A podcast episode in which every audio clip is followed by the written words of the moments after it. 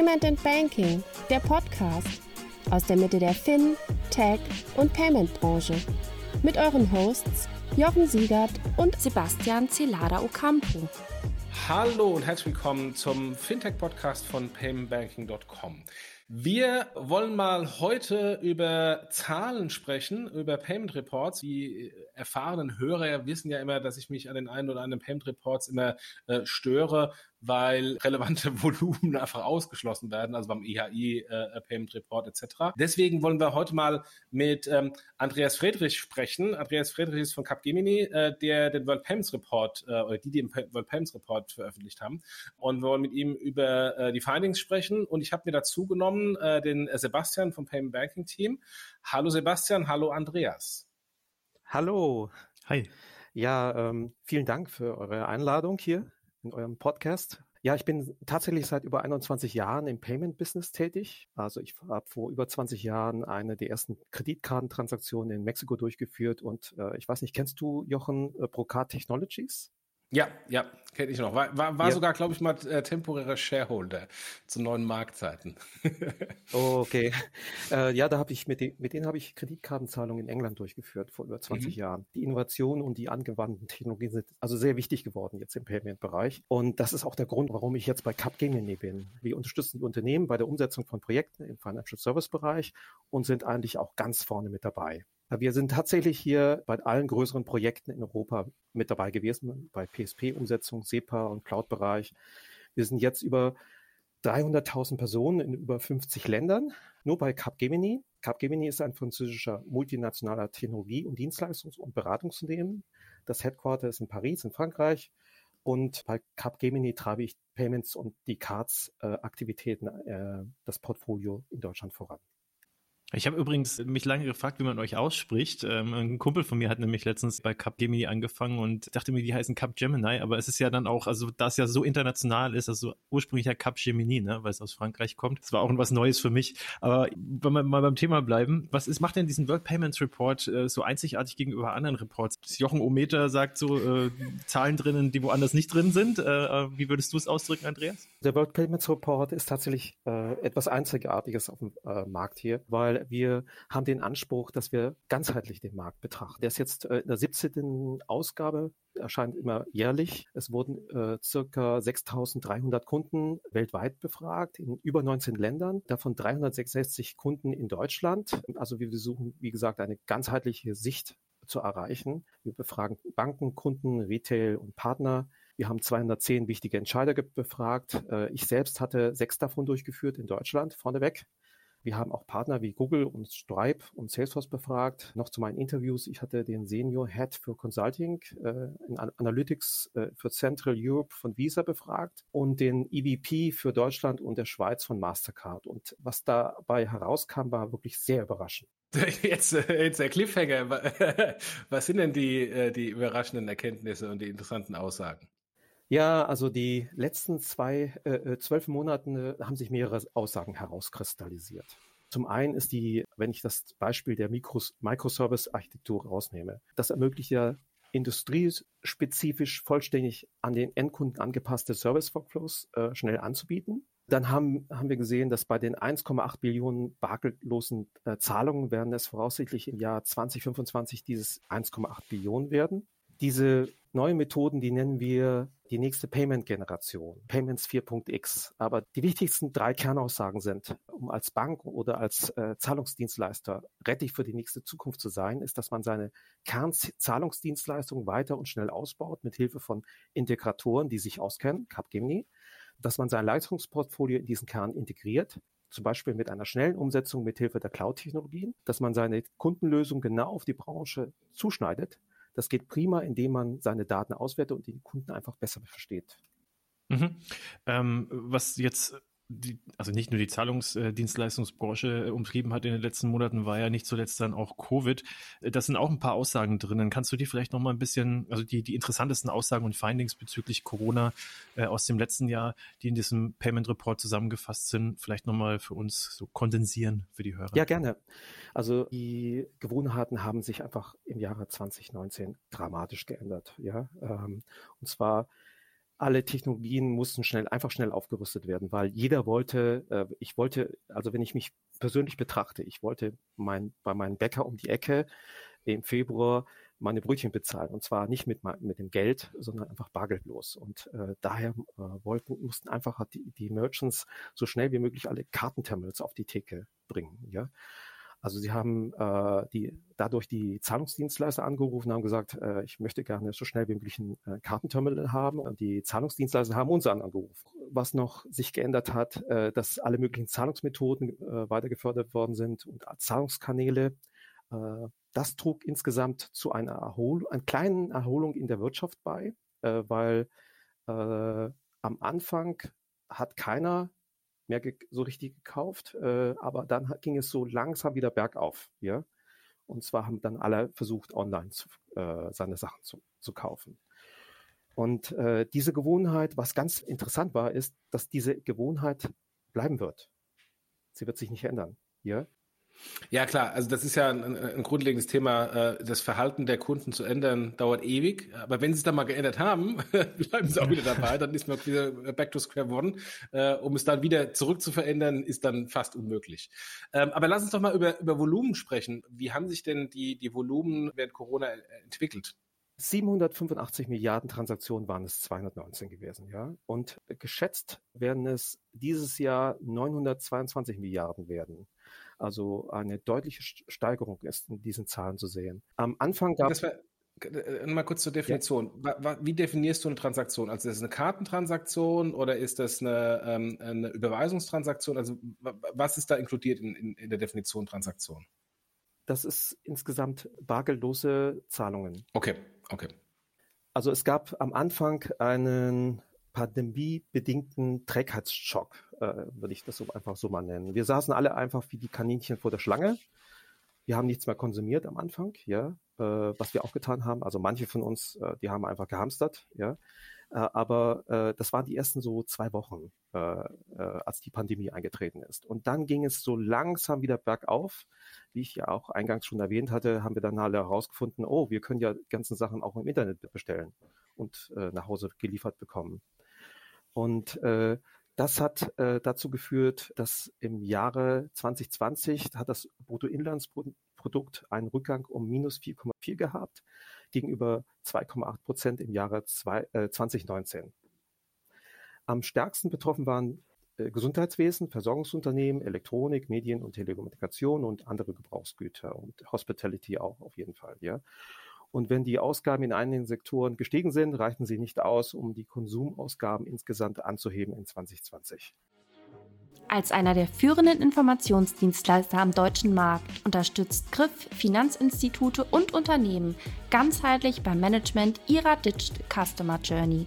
Dank ihrer drei Schwerpunkte profitiert ihr von integriertem Identity, Credit Risk und Fraud Management sowie innovativen Lösungen in den Bereichen Digital Onboarding, Open Banking, Compliance, ESG, Adressvermittlung und Marketing Services. Ergänzt um analytische Expertise und individuelle Prozessberatung. Als Best-in-Class-Partner an eurer Seite transformiert Griff Daten in messbaren Erfolg für euer Unternehmen. Ja, Andreas, du hast ja von den ähm, 1,8 äh, Billionen Transaktionen äh, oder Non-Cash-Transaktionen, muss man ja genauer sagen, im äh, voraussichtlichen Jahr 2025 gesprochen. Ähm, aktuell ist ja die äh, Voraussage für 2021 noch 922 Milliarden. Wie, wie kommt dieser Sprung zustande? Also Haupttreiber ist die Technologie. Dabei werden die Einführung die digitale Zahlung eine Schlüsselrolle haben. Äh, und äh, diese positive Erfahrung hat zum digitalen Bezahlen geführt. Wir nennen das erlebnisorientierte Payment 4.x-Ära. Zahlungen werden durch Erfahrungen definiert. Zahlungen sind eingebettet und nachhaltig und ermöglichen ein umfassendes, nahtloses und reibungsloses Kundenerlebnis beim bargeldlosen Bezahlen. Und ganz besonders ist das äh, dieser Anstieg in Asien gewesen. Vorneweg waren äh, China, Japan und Korea, die waren ganz vorne mit dabei. Und das wird zu einem verstärkten Wachstum äh, jetzt führen, äh, weil viele neue Kundenanpassungen äh, vonnöten sind. Allgegenwärtig neue Zahlungsverhalten sind da, global wie national. Eine beschleunigte, dramatische, radikale Umstellung auf digitale Zahlung erfolgt. Und ja, äh, M und E-Commerce sind inzwischen Mainstream geworden. Wir kennen das ja mit dem Embedded Payment äh, richtig, wie du richtigerweise sagst, aus, aus Asien mit WeChat Pay und Alipay und sehen ja auch da entsprechende, nicht so holistische Apps, sondern kleine äh, Silos auch äh, in westlichen Ländern. Aber was hat es denn dann diese Veränderung ähm, als, als Auswirkung auf die Payment Service Provider? Ähm, wie müssen die sich ändern, beispielsweise bis 2025? Also die Digitalisierung muss sehr stark vorangetrieben werden. Es werden mehr Payment-Lösungen im äh, B2B-Bereich benötigt, anstatt Produktlösungen. Ganz äh, im Speziellen heißt das, das Ganze muss eingebettet werden in, so eine, äh, in eine Supply-Chain-Kette. Es muss wirklich vollautomatisiert sein. Es muss viel mehr Bezahlmethoden angeboten werden. Das bedeutet Mehraufwand bei den PSPs, für, äh, bei der Compliance und bei der Regulatorik. Wenn wir nochmal zu den, äh, zu den Anrufen bei den Integratoren äh, bei äh, Capgemini zurückgehen, was sind denn genauso die, die Pain Points der Kunden gewesen? Also wenn du das vielleicht aufschlüsseln könntest. Mhm. Also die äh, Pain Points waren, dass ein schnelles und sicheres Bezahlen wichtig sind, äh, dass es regelkonform ist. Äh, und ähm, also das waren im Prinzip vier Anforderungen. Risikoreduktion, also wenn ich bezahle, will ich, äh, dass es sicher ist, also Strong Customer Authentication. Ich möchte als Endkunde wissen, dass alles sicher ist, also Data Privacy äh, und Protection ist für mich äh, sehr wichtig, dass das äh, standardisiert äh, erfolgt. Äh, das bedeutet sicherstellen, dass die Bezahlsysteme sich alle untereinander verstehen. Also dass, äh, wenn ich jetzt meine Brötchen bei, äh, bei dem Bäcker hier mit der Wallet bezahle, dass das auf dem Übergreifend fun funktioniert. Ja? Und ich möchte als Endkunde auch wissen, dass ich äh, Vertrauen habe, also dass eine gewisse Transparenz da ist. Als, äh, als Beispiel nehme ich jetzt hier die, die EPI-Initiative, die jetzt gerade ähm, ja ankommen ist von den Banken. Mhm. Dann auch ganz wichtig ist, dass Innovationen ähm, vorangetrieben werden, äh, weil äh, man muss ja auf das geänderte Kundenverhalten reagieren. Äh, das kann ich äh, dadurch machen in der Hinsicht, dass ich zum Beispiel über Open API Banking Plattformen ermögliche, dass ich äh, als äh, Merchants oder als PSP das möglichst schnell um, umsetzen kann. Als Beispiel würde ich jetzt nehmen, ähm, zum Beispiel Visa hat ja Tink gekauft. Jetzt, äh, wenn wir nochmal auf, auf die PSPs zurückgehen, ähm, die haben ja jetzt im Laufe der letzten, weiß nicht, 20 Jahre massive Veränderungen hinter sich äh, gebracht. Und wenn wir jetzt nach vorne schauen, äh, mit den Punkten, die du gerade angesprochen hattest, was bedeutet das denn ähm, für ähm, Managementprioritäten bei den äh, PSPs jetzt nach vorne schauend und dann auch gegebenenfalls Skillsets, die auf der PSP-Seite aufgebaut werden müssen? Also der Fokus hat sich geändert. Äh, weniger Compliance, mehr Innovation, äh, bezogen auf das Management. Also Investments sind sehr wichtig geworden. Investments sind teuer, äh, deswegen muss man sich einen guten Ratschlag einholen, am besten von jemandem, der wirklich eine Ahnung davon hat. Innovation ist zukunftswichtig für die Unternehmen und den Marktanteil. Abgesehen von Innovation ist es offensichtlich Zusammenarbeit, äh, dass man in Partnerschaften das Ganze macht. Durch Partnerschaften kann man auch Kosten reduzieren. Also gerade bei kleineren PSPs, wenn sie sich einen Partner suchen, dann können Sie dort bei der Compliance äh, Kosten reduzieren. Also auf keinen Fall seine Brötchen selber backen. Das wird ja, glaube ich, auch immer schwieriger, wenn man klein ist, ne? bei der äh, Wahnsinnskonkurrenz, bei der gefundeten. Du hattest vorhin die European Payments Initiative erwähnt. Ähm, kannst du da vielleicht noch ein bisschen genauer drauf eingehen für unsere Hörer, was sich dahinter verbirgt? Ja, äh, also die äh, EPI, äh, die Europäische Payment Initiative, ist gerade dabei, sich zu formieren und äh, das ist ein äh, europäischer unabhängiger Zahlungsdienstleister. Also es wird eine direkte Konkurrenz zu äh, Mastercard, Visa oder PayPal oder äh, den anderen großen Playern. Der Erfolg äh, bei API hängt äh, davon ab, dass sie das jetzt machen. Denn Geschwindigkeit ist ein Keypoint dort. Denn wir brauchen jetzt einen sicheren und innovativen Dienst in diesem Bereich. Du hattest, du hattest vorhin über API gesprochen. Ähm, lass uns mal jetzt insofern ein äh, bisschen auf die Technologie äh, gehen. Wo geht da die Reise hin? Ähm, ist API das einzige Thema auf der Technologieseite oder gibt es da noch andere ähm, Herausforderungen, die die PSPs und die Payment-Anbieter berücksichtigen müssen? Also es gibt äh, einen externen Faktor und einen internen Faktor. Ja? Der externe Faktor ist, man muss seine Dienstleistungen mehr ausbauen äh, gegenüber den Endkunden. Äh, das bedeutet eine technologische äußere Aufrüstung.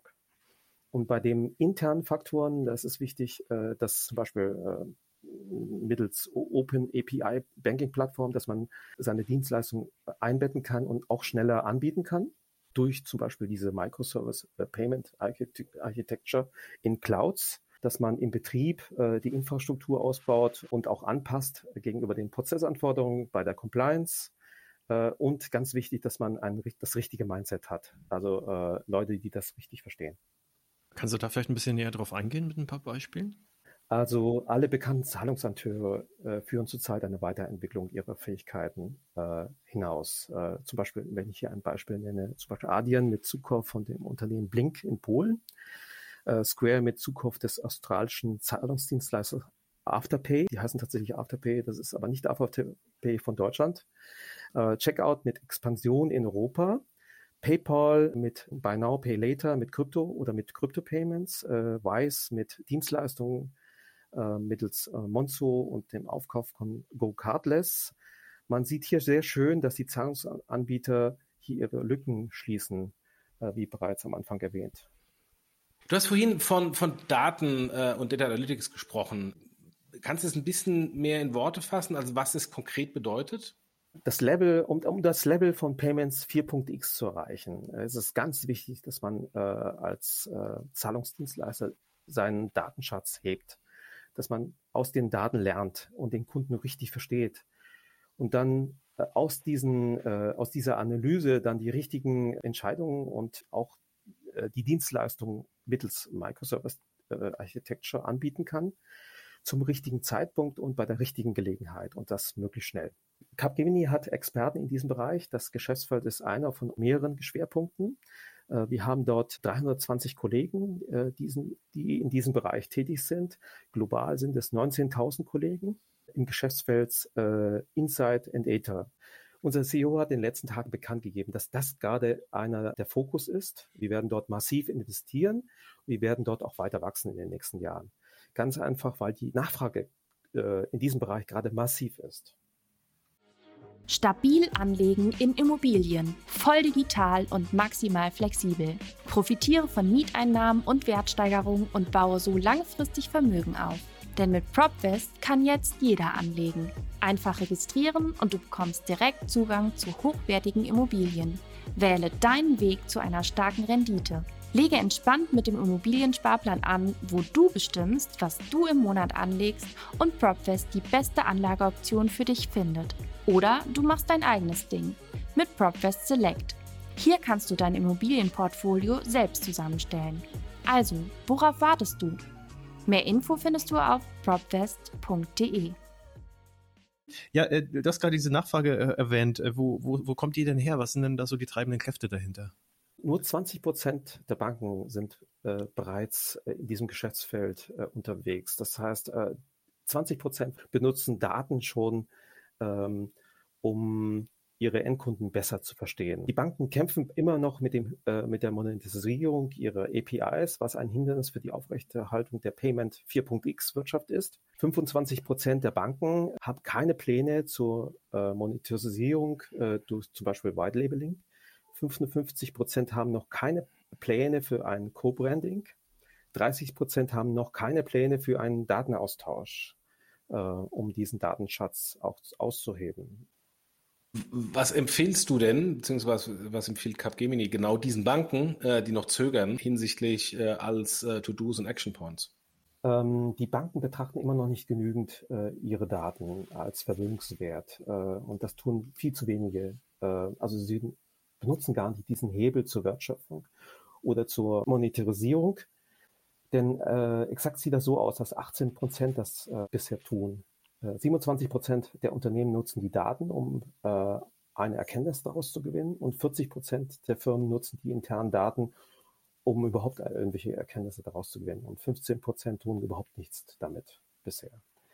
Was genau hindert sie daran? Ähm, ja, 51 Prozent geben an als äh, Hindernisgrund die Compliance. 45 Prozent sagen, äh, sie haben nicht die passenden Mitarbeiter dafür und 40 Prozent haben kein ähm, Wissen intern zur Ausführung. Was kann man da jetzt dann tun, äh, um, um, da sozusagen aus diesem Dilemma rauszukommen? Also ein äh, Punkt ist zum Beispiel die Infrastrukturkapazitäten ähm, ja, auszubauen. Ähm, also es ist wichtig, dass die Banken hochskaliert werden in diesem Bereich. Was das ist äh, überlebenswichtig, äh, gerade jetzt in dieser äh, kommenden Payment 4.x Ära. Denn es ist wichtig, dass man seinen Kunden ein nahtloses, allgegenwärtiges und eingebettetes Zahlungserlebnis anbietet.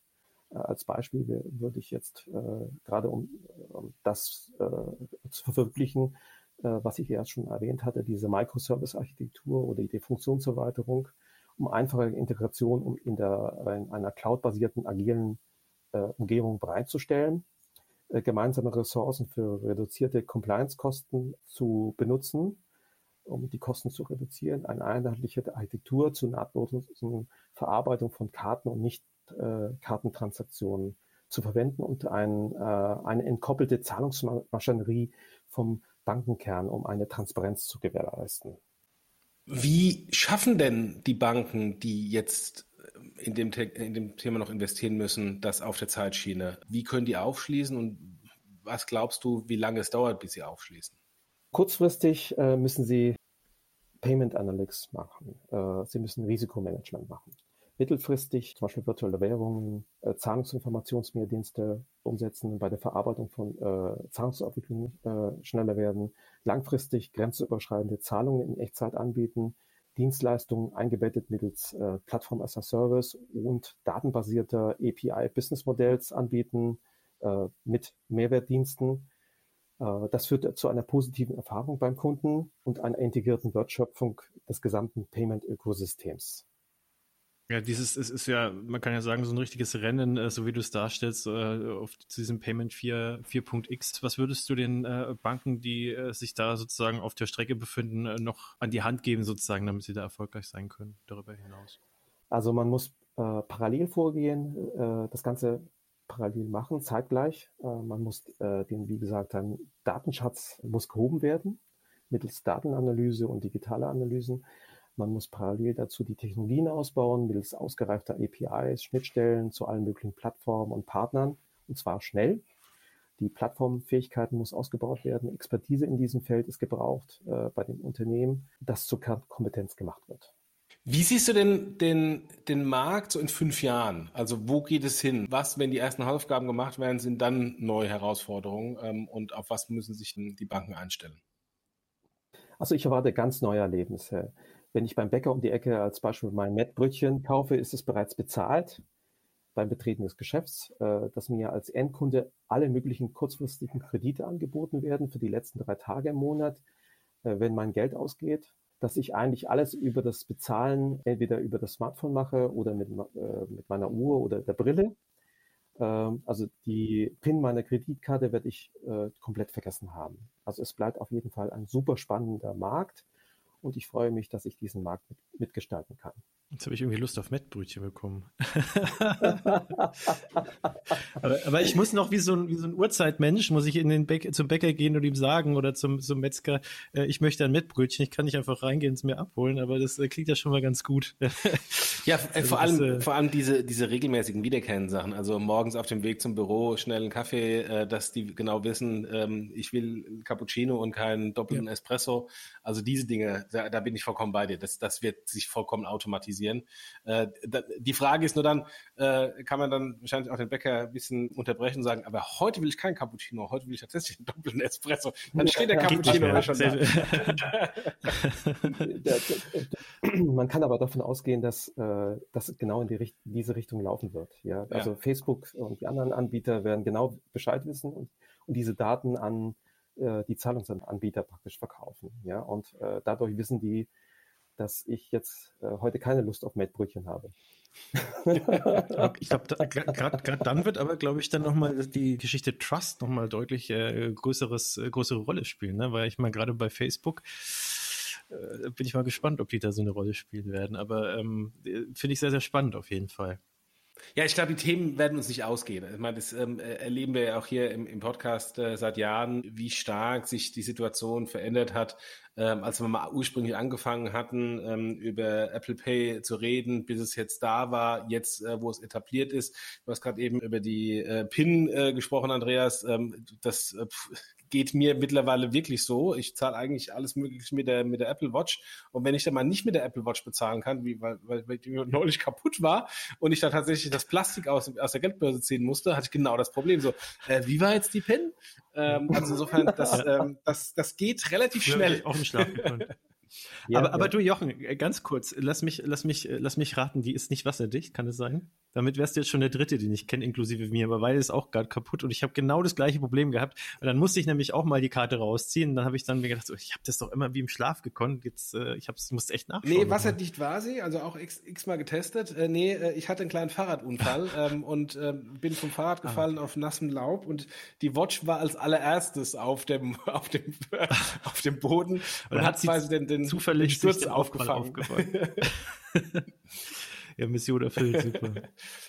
Ja, ja, äh, vielen, vielen Dank, Andreas, für, für die ganzen Insights. Wir tun es natürlich immer schwer hier beim bei Podcast, ähm, wo wir kein Bild haben, über so Zahlen und Daten und Fakten zu sprechen. Insofern haben wir es jetzt mal versucht, aber diejenigen äh, unter den Hörern, die äh, das noch ein bisschen greifbarer haben wollen, äh, es gibt natürlich die Show Notes beziehungsweise den Artikel über Payment Banking, wo wir auch noch ein paar der Screenshots nochmal darstellen können, also wo man sich dann hingehen kann und nochmal äh, das nachlesen kann, um diese etwas ähm, komplexere Materie, die man beim Podcast natürlich nur verbal ausdrücken muss, auch in schönen ähm, Grafiken und Bildern sieht. Ja, Andreas, vielen, vielen Dank für äh, die ganzen Insights und für die ganzen äh, Informationen. Wie gesagt, ähm, die Informationen kann man auch nochmal nachlesen im Artikel auf dem Blog. Äh, Sebastian, vielen Dank für die Fragen. Andreas, hast du noch irgendwas, was wir vergessen hatten, dich zu fragen, was du noch loswerden möchtest? dass es äh, sehr viel Spaß gemacht hat, bei euch hier mitzumachen. Ja? Und wenn irgendwelche Fragen kommen äh, von den äh, Zuhörern, freue ich mich über E-Mails oder dass man mich anspricht. Sag noch mal ganz kurz die Adresse, unter der man dich äh, erreichen kann. Andreas.friedrich, äh, also mit, äh, mein Name wird äh, mit dem einen E geschrieben, Friedrich, at äh, capgemini.com. Super. Und ich würde sagen, für die, für die das jetzt zu schnell war, gerne auch das äh, Kontaktformular bei Payment Banking nutzen. Wir laden es dann einfach weiter. Genau, machen wir. Gut, ja, vielen Dank und bis demnächst mal. Und äh, spannend mal dann vielleicht zu sehen den World Payments Report 22. Gerne. Tschüss. Bis dann. Ciao. Tschüss. Visa unterstützt aktuell den Podcast von Payment and Banking. Das globale Technologieunternehmen Visa ist weltweit führend, wenn es um digitales Bezahlen geht. Visas Ziel ist es, die Welt mit dem innovativsten, zuverlässigsten und sichersten Bezahlnetzwerk zu verbinden. Und das in mehr als 200 Ländern und Regionen mit globalen und lokalen Kooperationspartnern. Das VisaNet ist eine offene Plattform für Banken, Fintechs und viele weitere Partner. Hier entwickeln alle gemeinsam die Payment-Innovationen von morgen. Die digitale Geldbörse im Smartphone, aus dem Auto heraus bezahlen im Connected Car oder virtuell unterwegs mit Kryptowährungen? Visa ist mehr als eine Plastikkarte. Visas Anspruch ist es, die besten technologischen Lösungen zu entwickeln, um zu bezahlen und bezahlt zu werden. Für jeden und überall.